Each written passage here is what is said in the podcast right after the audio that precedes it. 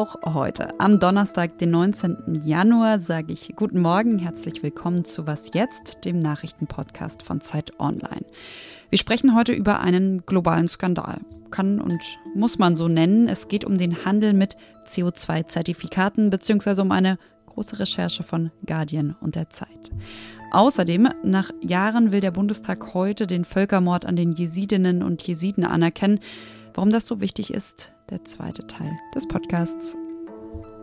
Wie immer kommen hier aber erstmal die kurzen Nachrichten. Ich bin Anne Schwed, guten Morgen. Bundeskanzler Olaf Scholz ist Medienberichten zufolge offenbar bereit, Leopard-Kampfpanzer an die Ukraine zu liefern, allerdings unter der Bedingung, dass die USA ebenfalls ihre Kampfpanzer vom Typ Abrams liefern. Ein hochrangiger Pentagon-Vertreter sagte allerdings in Washington, dass die USA derzeit eine Abrams-Lieferung ablehnten, unter anderem, weil bei diesem Panzer Ausbildung und Wartung schwierig seien.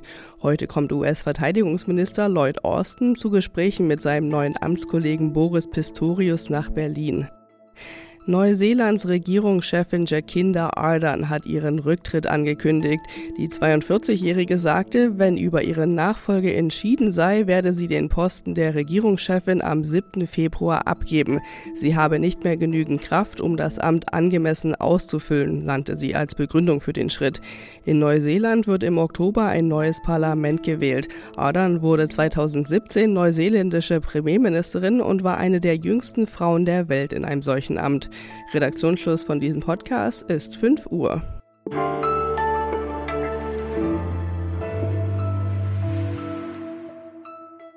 Weltweit äh, setzen Unternehmen auf Kompensationen, um eben ihre Klimaziele zu erreichen. Also Audi zum Beispiel hat schon die Entwicklung seiner ersten CO2-neutralen E-Autos gefeiert. Gucci, Netflix oder auch so Unternehmen wie McKinsey, die haben verkündet, komplett klimaneutral zu sein.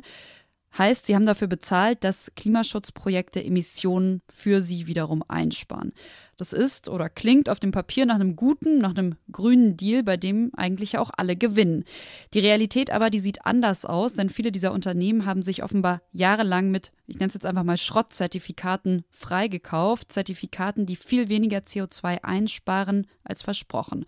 Und über diesen Skandal und damit über die Geschichte dahinter möchte ich mit Tim Fischer sprechen. Der hat nämlich zusammen mit der Zeitautorin Hannah Knut und dem Guardian genau dazu ziemlich lange recherchiert. Hallo. Martin, hi. Hi. Um diesen Skandal zu verstehen, ist es, glaube ich, erstmal ganz wichtig zu wissen, wie diese Waldschutzprojekte, wie die CO2-Kompensation dadurch eigentlich funktioniert. Wie läuft das ab? Ja, es ist tatsächlich so, dass die äh, viele Unternehmen oder mit, die meisten Unternehmen sich äh, zu einem ganz großen Teil mit solchen Waldprojekten quasi Klimaneutralität erkaufen. Und da stellt man sich immer so vor, dass da irgendwie irgendwo Bäume gepflanzt werden, die quasi CO2 aus der Atmosphäre saugen. Das ist aber größtenteils überhaupt nicht der Fall, sondern was stattdessen passiert ist, dass man einen Wald hat, von dem man sagt, der wäre gefällt worden, der wäre zu einem größten Teil gerodet worden, wenn wir ihn nicht schützen würden. Und weil wir ihn jetzt schützen, sparen wir sozusagen CO2 und generieren auf diese Art und Weise CO2-Zertifikate den Wald oder diese Wälder dadurch durch diese Zertifikate zu schützen, klingt jetzt ja erstmal nicht verkehrt. Wo beginnt denn der Skandal?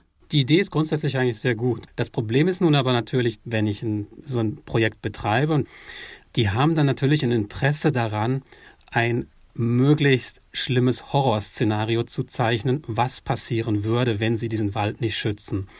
Und was jetzt passiert ist, ist, dass eine Handvoll Forscher sich mal hingesetzt hat und geguckt hat, sind eigentlich diese Horrorszenarien tatsächlich eingetreten und haben halt festgestellt, dass diese, diese Horrorszenarien, die da immer gezeichnet wurden, dass die in den wirklich nur seltensten Fällen tatsächlich eingetreten sind. Und daraus ergibt sich dann eben, dass man sagen kann, dass die einfach diese Projekte enorm viele CO2-Zertifikate generiert haben, die sie niemals hätten generieren sollen. Und wir sprechen da wirklich von Übertreibungen im Schnitt jetzt von, von über 90 Prozent. Okay, das heißt, dass eigentlich fast alle, zumindest fast alle CO2-Zertifikate, die ihr euch angeschaut habt, eigentlich Schrott sind. Wie konnte das passieren? Das größte Problem, und da sind sich eigentlich auch viele Expertinnen und Experten einig, mit denen wir gesprochen haben, sind eigentlich die Regeln. die Regeln, die definieren, wie man die Emissionen, die ein Waldschutzprojekt kompensiert, wie man die berechnen darf. Und diese Regeln sind wahnsinnig durchlässig. Wir können uns sozusagen nicht aus der Klimakrise rauskompensieren. Das war jetzt nur ein kleiner Ausschnitt aus einer riesigen Recherche, die unter anderem heute in der Zeit veröffentlicht wird. Den Link dazu, den lege ich Ihnen hier in die Show Notes. Aber an dich schon mal vielen, vielen Dank, Tin. Danke.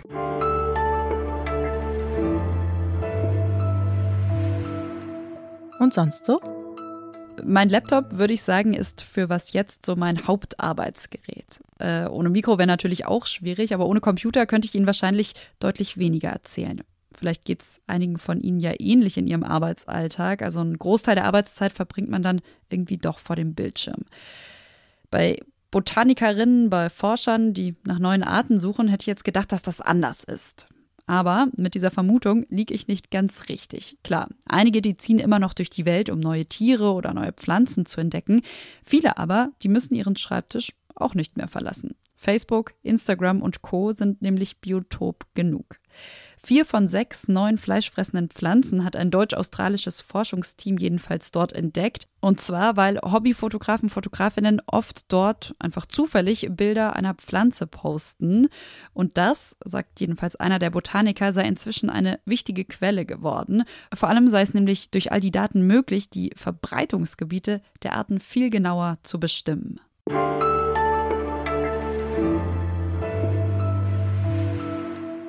Im August 2014 besetzte der IS Sinjar eine Stadt im Irak und begann mit dem Genozid an der jesidischen Bevölkerung. Mehr als 5000 Menschen wurden getötet, 7000 verschleppt, Hunderttausende vertrieben und noch immer vermissen Angehörige über 2700 Familienmitglieder. Letztes Jahr, da hat die Jesidin Hakima Daha davon erzählt, was sie erlebt hat, und zwar vor dem Menschenrechtsausschuss des Bundestages. IS haben uns angegriffen im Dorf Kojo. Sie haben uns in der Schule eingesammelt. Sie haben uns alles weggenommen. Damals hat leider niemand uns geholfen.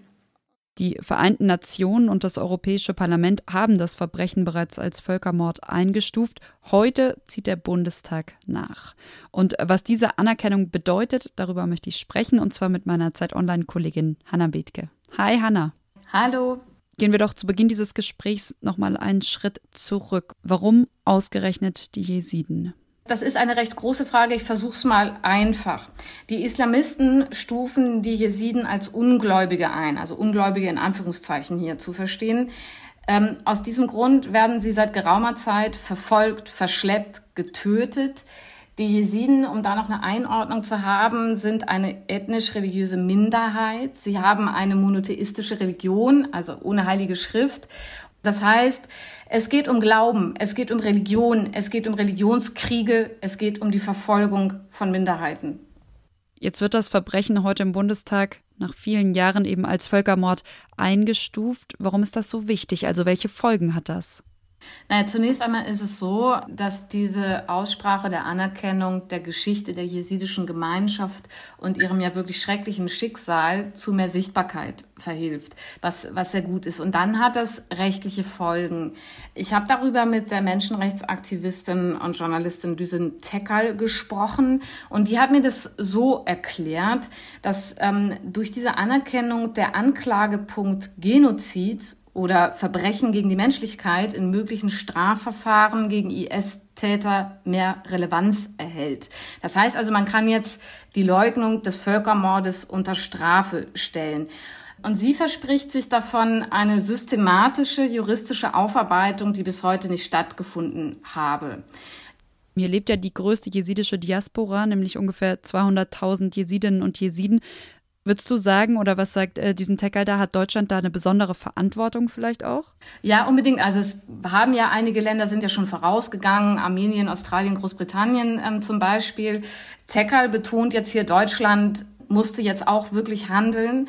Und dazu kommt noch ein ganz wichtiger Aspekt, auf den Düsen Tekal hinweist, also dass die Gefahr des Islamismus in Deutschland oft unterschätzt wird. Wir müssen bedenken, dass viele IS-Täter auch aus Deutschland kamen. Tekal weist darauf hin, dass sie teilweise auch wieder zurückgekehrt sind und heimlich untergetaucht sind und fordert deswegen diese Täter hier auch zu bestrafen. Ähm, und Tekal sagt, wie ich finde, hier zu Recht, der Extremismus muss als solches benannt werden. Und das Interview, das meine Kollegin mit diesem Tekal geführt hat, das finden Sie auf Zeit Online. An dich vielen, vielen Dank, Hanna. Gerne. Und damit verabschiede ich Konstanze Keins mich von Ihnen. Heute Nachmittag gibt es dann wie immer noch das Update, heute von meiner Kollegin Pia Rauschenberger. Und Sie erreichen uns wie immer per E-Mail. Gerne her mit allem Lob, aller Kritik gerne auch an wasjetzt.zeit.de. Tschüss, machen Sie es gut.